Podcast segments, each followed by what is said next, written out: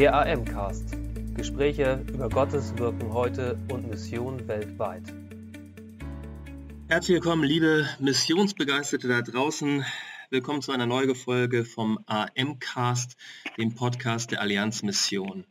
Hier hören wir raus, was es in der Weite der missionarischen Welt so zu entdecken gibt und was Gott weltweit tut. Heute habe ich am Telefon einen wie immer sehr interessanten ähm, Gesprächspartner und zwar ist das Georg Flüger. Herr Flüger, herzlich willkommen bei uns im AM-Cast. Dankeschön, danke für die Einladung. Herr Flüger, Ihren Namen findet man bei drei Institutionen. Einmal bei einer äh, Wetzlarer Schule, bei der Deutschen Fernschule und der Schulexpert GmbH. Ich habe mich gefragt, ähm, was verbindet diese drei Standbeine? Naja, das muss man vielleicht ein bisschen geschichtlich sehen. Die Deutsche Fernschule ist ja der älteste Verein in, diesem, in dieser Trias. Dann kam 2007 die Wetzlarer Schule, eine Schulgenossenschaft dazu und 2015 die Schulexpert GmbH, eine Schulberatungsgesellschaft. Mhm.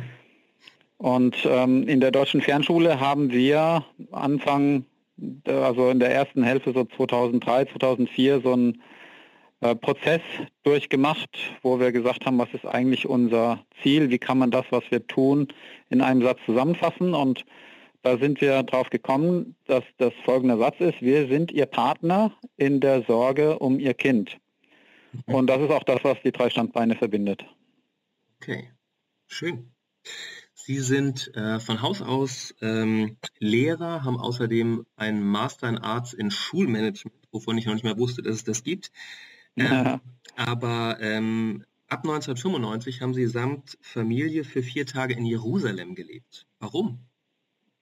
Vier Jahre, genau, ja. Also das war damals ein Riesenschritt für uns. Äh, wir hatten ja drei U5-Kinder, also das, äh, die jüngste war gerade mal jetzt so sechs Monate. Mhm. Und meine Frau und ich hatten gemeinsam den Eindruck, dass das äh, halt damals für unsere ganze Familie der richtige Schritt war. Wir haben das auch nie bereut. Das waren also vier Jahre Family Field Trip, kann man sagen. Wir haben so viel erlebt, so viel Bereicherndes ähm, mitbekommen. Da sind wir sehr dankbar für. Mhm. Und wir hatten halt einfach eine Anfrage aus unserem gemeindlichen Umfeld bekommen und haben dann schließlich nach langer, ähm, nach langem Entscheidungsprozess, der dauerte etwa drei bis vier Monate, dann Ja gesagt. Was haben Sie da gemacht konkret? Wir waren ähm, die, die Leiter des äh, Johanniterhospizes, also diejenigen, wo man sagen, das, die Hauseltern, könnte man auch etwas altmodisch dazu sagen, haben das Team geleitet, ähm, den Gästebetrieb und ähm, dafür gesorgt, dass ähm, die Menschen, die da ins Heilige Land kommen, eben eine Betreuung erhalten, sowohl in praktischen als auch zum Teil auch in geistlichen Fragen. Schön. Ich habe das Hospiz tatsächlich auch mal selber besucht. Ich ja, war Ach ja vor bestimmt zwei Jahrzehnten oder so, ähm, habe ich meinen Schüleraustausch nach Israel gemacht und ich meine, dass wir genau in dem Hospiz auch einmal zu Gast waren. Gab es das damals schon? Ja, das gab es bestimmt schon, ja. Ja, schön. Das gibt es schon länger. Ja. Was waren für Sie so die eindrücklichsten Erfahrungen in der Zeit, die Sie persönlich mitgenommen haben? Jo, das war ganz viel. Also wir waren ja von 95 bis 99 dort und das war gerade der, ähm, das Endstadium des sogenannten Friedensprozesses. Es gab dann diese ganzen Bombings in Jerusalem mit diesen Bussen und das waren natürlich Sachen, die wir hautnah mitbekommen haben. Einmal bin ich selbst in der, ähm, im äh, in der Neustadt, in Jerusalemer Neustadt mit meinen beiden Kindern unterwegs gewesen und an einem Punkt, wo wir gerade drei Minuten vorher waren, ging dann so eine Dreifachbombe hoch, sind viele Menschen bei gestorben und das ist natürlich so Eindrücke, das ist jetzt vielleicht auch gleich so ein bisschen äh, äh, massiv, aber das war natürlich ein Eindruck, den man nicht vergisst und ähm, wo man sich dann einfach ähm, in Gottes Hand äh, geborgen weiß. Hm. Hm. Faszinierend. Ähm die Deutsche Fernhochschule, die Sie 15 Jahre lang geleitet haben, entstand seinerzeit ab 1971, weil es da einen Lehrer gab, der für die Kinder einer Missionarsfamilie in Kenia Lernbriefe erstellt hat. Ähm, als Verein wurde die ähm, Fernhochschule 1976 gegründet von der Arbeitsgemeinschaft Evangelik Evangelikaler Mission, der IEM, zu der auch die Allianzmission dazugehört. Wie kam es dazu, dass Sie nach Ihrer Rückkehr aus Israel sich dort engagiert haben? Na, ganz einfach, weil die eine Anzeige geschaltet hatten. Okay, das ist sehr Und ja, ist mal ganz, äh, ganz pragmatisch und dadurch ist äh, jemand in meinem gemeindlichen Umfeld wieder darauf aufmerksam geworden und ähm, hat mich angesprochen. Ähm, auch das war ein Schritt, den wir uns damals intensiv überlegt hatten. Ich hatte ja jetzt überhaupt keine Ahnung von Fernschule, mhm. Aber dann habe ich doch gemerkt, dass da was wirklich besonders Interessantes äh, vorlag und auch noch vorliegt. Einmal jetzt mal rein pädagogisch, weil dieses Schreiben der Lehrbriefe wirklich eine ganz hohe Form der didaktischen Kunst erfordert. Sie müssen ja wirklich sich genau vorstellen, was das Kind Schritt für Schritt macht und müssen das, was sie dann machen, auch so kommentieren, dass die Eltern verstehen, warum sie das machen und müssen das erklären und so. Also es erfordert eine ganz hohe didaktische Kunst, auch Kunst der Kommunikation, aber dann auch geistlich, weil dieser aus der AEM stammende unternehmerische Impuls, äh, der ja zur Gründung der Fernschule dann geführt hat, jetzt zum einen mal natürlich die Not der Missionare im Ausland beheben wollte. Also die hatten einfach keine Schule vor Ort und was machen wir dann mit den Kindern? Das war so die Frage.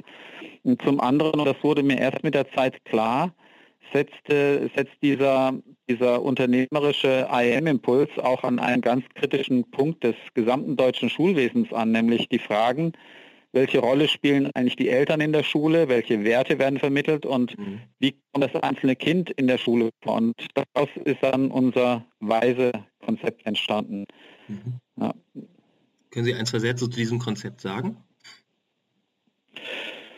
Naja, also ähm, am Anfang standen diese Fragen der Eltern aus der deutschen Fernschule. Was, äh, Herr Flüger, könnten wir nicht sowas, was wir in, im Fernunterricht positiv erlebt haben, auch in der Schule in Deutschland haben? Und das hat dann viele Jahre gedauert, bis wir dann zu diesem Weise-Konzept kamen. Ich bin jetzt damit also als Schulleiter einer real existierenden Schule jetzt hier in Deutschland, also der Friedrich-Wilhelm-Reifeisen-Schule unterwegs. Und ich kann sagen, das ist wirklich ein Konzept, mit dem man lernen, leben, und ähm, auch Kinder super unterrichten kann. Es ist ein Konzept, was ähm, sehr wertebasiert ist, was ähm, äh, einfach ein Umfeld schafft, was Kindern gut tut, was Lehrern gut tut und was auch den Eltern gut tut.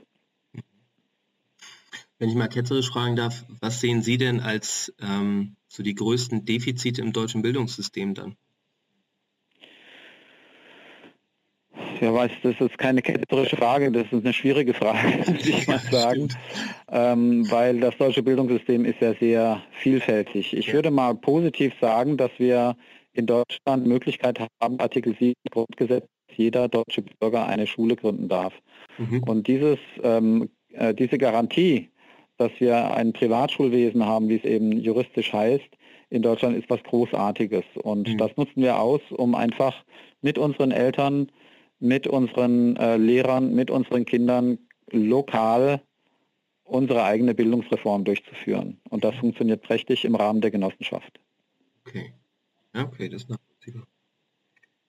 Sie haben sich ähm, gerade auch durch die Arbeit bei der ähm, Fernhochschule, äh, Fernschule ähm, sehr intensiv mit dem Phänomen der Third Culture Kids beschäftigt, also Drittkulturkinder zu Deutsch und ähm, haben unter anderem eins der wegweisenden Bücher zu diesem Thema mit herausgegeben.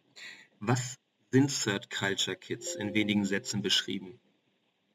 Ja, ähm, also die Deutsche Fernschule, die sich ja mit Grundschulkindern beschäftigt, mhm. ähm, hat damals einfach sich überlegt, ähm, wie könnten wir unserer Zielgruppe, und das sind eben die deutschen Eltern im Ausland, am besten auch noch ähm, im Umfeld helfen. Mhm. Und dann sind wir auf diese, diese Thematik der Third Culture Kids gestoßen. Mhm. Und ähm, der Franke Verlag damals in Marburg, ähm, mit denen war das eine Kooperation äh, und die hatten dieses Buchprojekt ähm, äh, vor sich auf dem Schreibtisch und dann haben wir das gemeinsam gemacht. Mhm.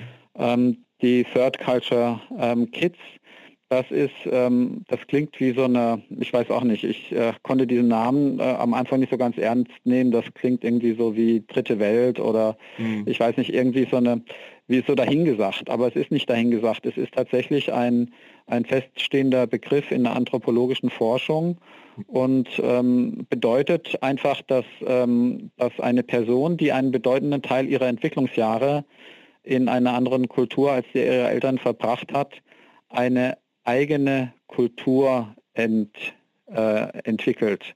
Ähm, also Ähm, die erste Kultur wäre also die Kultur der Eltern. Die zweite Kultur ist die Kultur des Landes, in dem man dann zum Teil aufwächst. Mhm. Und die dritte Kultur ist, egal in welchen Ländern dann diese Kinder jetzt mit ihren Eltern sind, ob das jetzt Brasilianer sind, die in England sind oder ob das Thailänder sind, die in, äh, in, in Indien oder in Amerika sind, spielt keine Rolle. Überall entsteht ein, äh, ein Profil, das äh, eine, ähm, dass, dass äh, die Anthropologen eben mit Third Culture ähm, Profile oder ähm, äh, mit der Third Culture benannt haben. Mhm. Und ähm, die Kinder, die eben so aufwachsen, sind dann eben die Third Culture Kids. Mhm. Und ähm, das ist die Definition, die dahinter steht.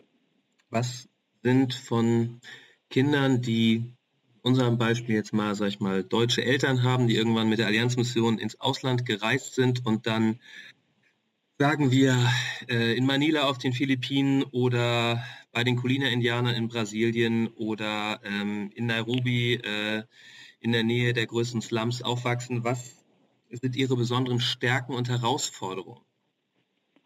Also man muss halt einfach sehen, dass die, die Kinder, die halt in mehreren Kulturen aufwachsen, wirklich von Kindesbeinen an gewöhnt sind, Beziehungen zu jeder Kultur aufzubauen, mhm. aber sie identifizieren sich halt nicht wirklich damit. Also viele Anteile werden in das eigene Leben integriert, also mhm. Sprache oder auch äh, bestimmte Verhaltensformen, aber die Identifikation, wer bin ich eigentlich, verbleibt dann bei Menschen mit so einem ähnlichen Third Culture Hintergrund. Mhm. Und aus dieser Grundkonstellation entstehen dann auch sämtliche Stärken und Schwächen in diesem besonderen psychologischen Profil. Also die sind sehr flexibel, die können sich halt überall einleben, weil sie wussten, ich war auch bei den Indianern oder ich war auch mhm. sonst wo. Dann kann ich jetzt auch nach äh, Kairo Downtown, das kriege ich auch hin. Mhm. Ähm, oder was auch immer. Die sprechen halt oft auch ähm, mehrere Sprachen, ja. sind dadurch sehr anpassungsfähig, auch kulturell sehr bewusst und auch in der Lage zu kommunizieren. Also viele CNN-Leute oder viele auch Diplomaten sind tatsächlich, ähm, wenn man genauer hinguckt, Third Culture Kids, die halt einfach dann wieder in so einem internationalen äh, Kreis landen. Mhm. Und die Schwächen, das wären dann eher so Probleme bei der Findung der eigenen Identität. Also wer, wer bin ich eigentlich? Mhm. Stellen Sie sich vor, Sie werden gefragt, äh, na, wo kommen Sie denn her? In irgendeiner kleinen Konversation mhm. für ähm, jemand, der in Deutschland aufgewachsen ist, ist das kein Problem. Der sagt halt dann, wo er herkommt. Aber für einen Third Culture Kids, da geht dann gleich so diese, ähm, dieser innere Film ab, was meint ihr jetzt, wo ich geboren bin, wo ich meine ersten vier Jahre verbracht habe, wo ich in der Grundschule war, wo ich in der äh, Sekundarstufe war oder wo ich dann mein Studium gemacht habe. Mhm. Und er ist erstmal so blockiert und zwar nicht nur verbal blockiert, sondern auch psychologisch blockiert mhm. und äh, muss erstmal lernen, damit umzugehen, wer bin ich eigentlich. Und das hat Auswirkungen, diese besondere mh, mm, ja, mh, äh, eigene Identitätsfindung in Bereichen wie Bindungsfähigkeit, also da gibt es ja manchmal in der Ehe ähm, äh, besondere Verläufe, ja, also schnelle Abbrüche, die nicht vor äh, eingeplant waren, die, die er selber auch, der Third, der, diese Third Adult Third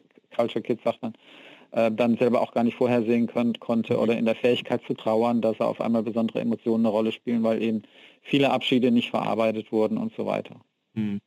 Wenn ich es richtig verstehe, heißt das, dass die, ähm, die Third Culture Kids in ihrer eigenen dritten Kultur erstmal alleine sind, abgesehen davon, dass ähm, diese dritte Kultur etwas ist, was sie über die ganz unterschiedlich gemachten Erfahrungen hin miteinander verbindet. Also es ist jetzt egal, ob ich ein Kind habe, das ähm, in Manila im Slum aufgewachsen ist oder ähm, das ähm, als Diplomatenkind äh, in den USA gelebt hat.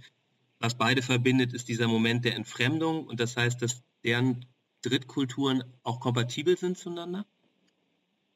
Ja, die können sich gut, ähm, die verstehen sich gegenseitig sehr gut. Mhm. In ihren besonderen Ängsten, in ihren besonderen Wünschen und so weiter. Das können die gut äh, kommunizieren. Ja. Mhm. Können Sie von äh, Seiten der Fernschule in der Art, wie Sie Lernmaterialien konzipieren, einen Beitrag dazu leisten, dass die äh, Third Culture Kids mit dieser besonderen Herausforderung gut umgehen können oder es gut verarbeiten können? Ja, also ein Anker, den man Third Culture Kids eben wünscht, ist die tiefe Verbundenheit mit der eigenen Sprache. Man sagt ja Muttersprache.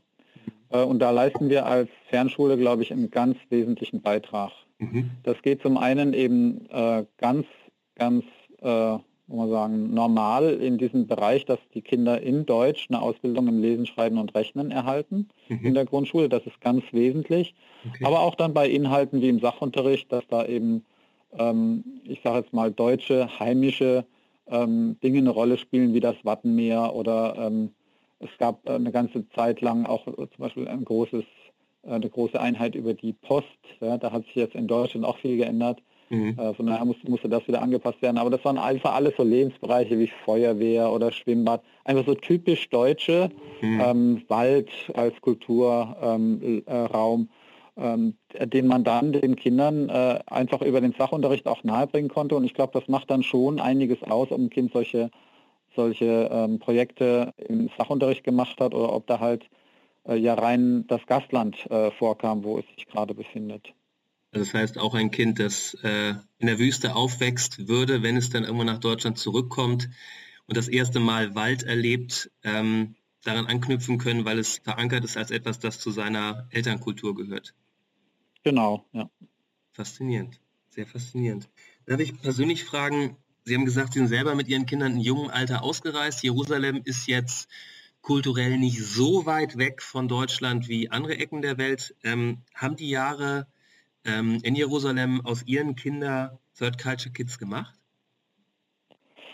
Ähm, das ist eine gute Frage. Ähm, also ich glaube, alle drei lieben den Duft der großen, weiten Welt, das kann man schon mal sagen. Mhm. Das sieht man jetzt auch in ihren Lebensverläufen, aber ähm, diese ganz ausgeprägte Wurzellosigkeit oder Rastlosigkeit, die manche TCKs jetzt äh, anscheinend da erleben, kann ich jetzt bei denen nicht beobachten. Ich glaube, dass halt einfach diese vier Jahre, das ist noch eine Zeit, da kann man danach noch, äh, noch wieder zurückkommen. Wenn es dann mehr als vier Jahre sind, dann äh, sind, ist der, der ähm, Sprung dann doch größer.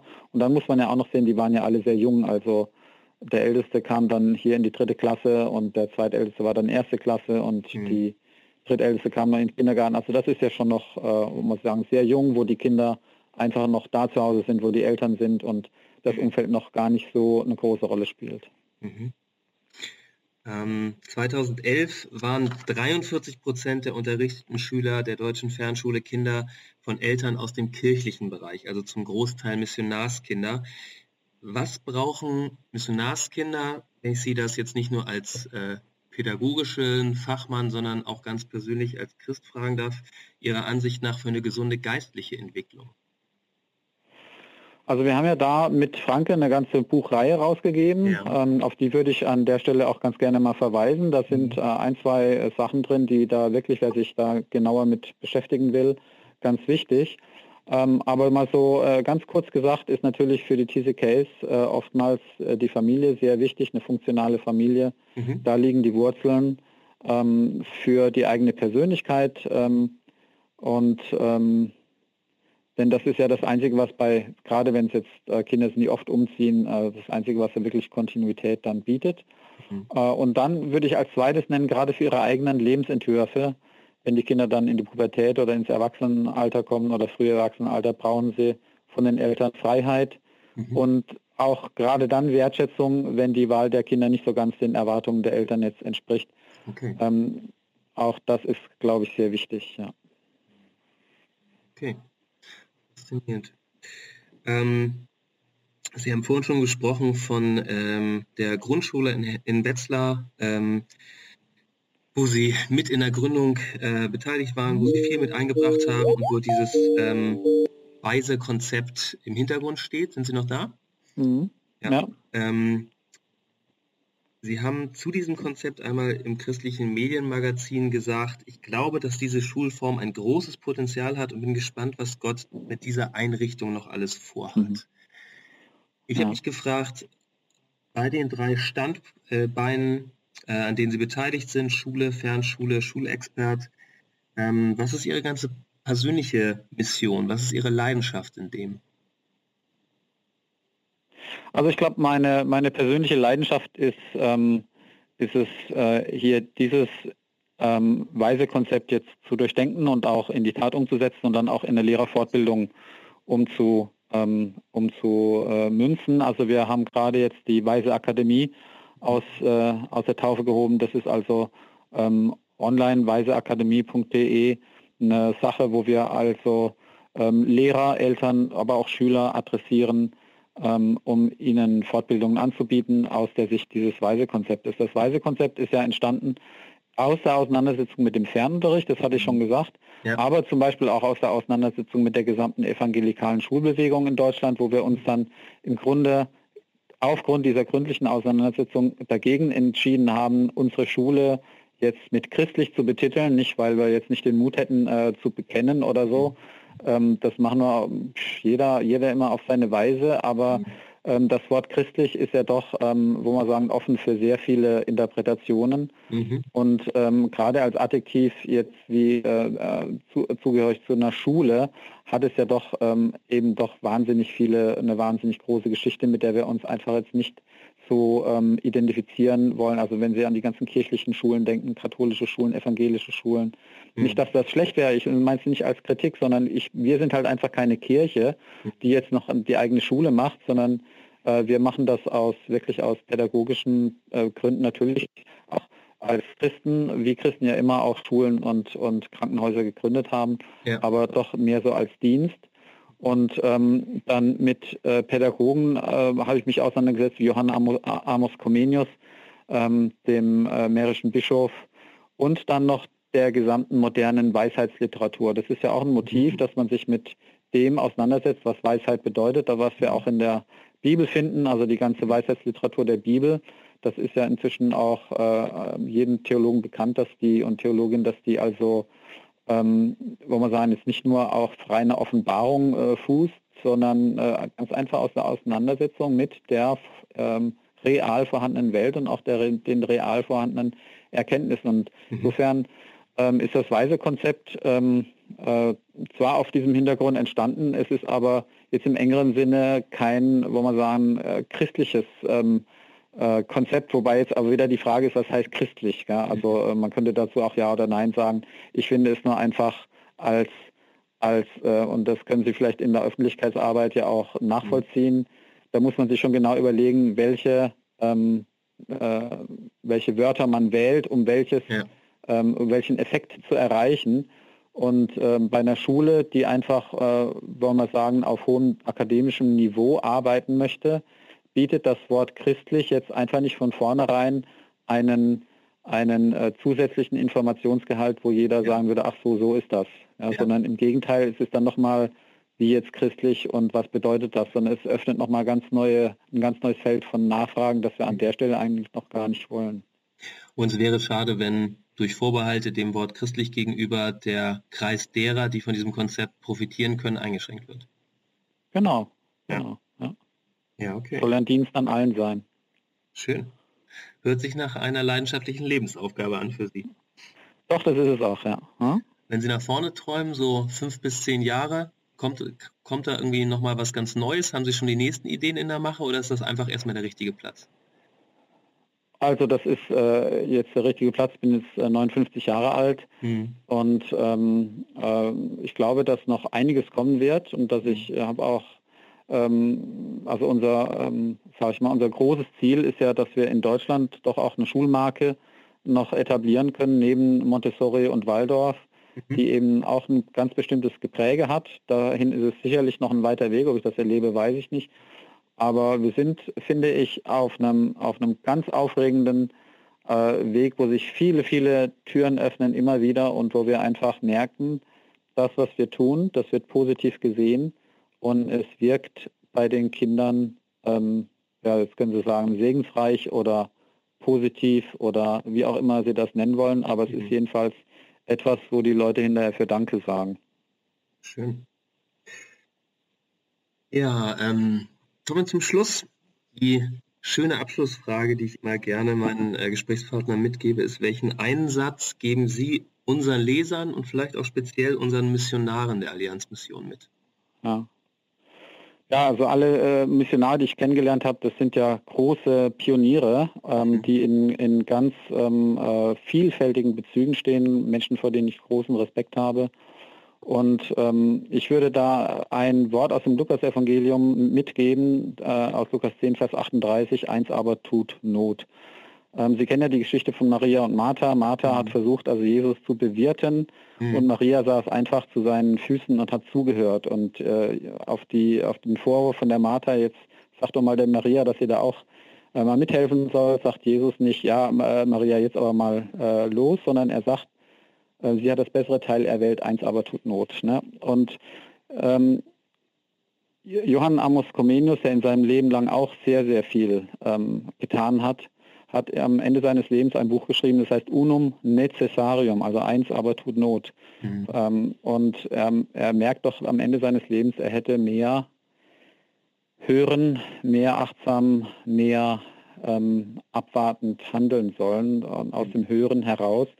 Und ähm, ich glaube, dass gerade für Missionare, aber für jeden, der in irgendeiner Weise in vielfältigen, komplexen ähm, äh, Bezügen unterwegs ist, ist einfach diese hörende, achtsame Haltung vor dem Wunder des Lebens wichtig. Ich glaube, dass echte Innovation, äh, und das ist das, was wir in unserem Leben brauchen, ähm, äh, nur aus dieser hörenden, achtsamen Haltung kommt.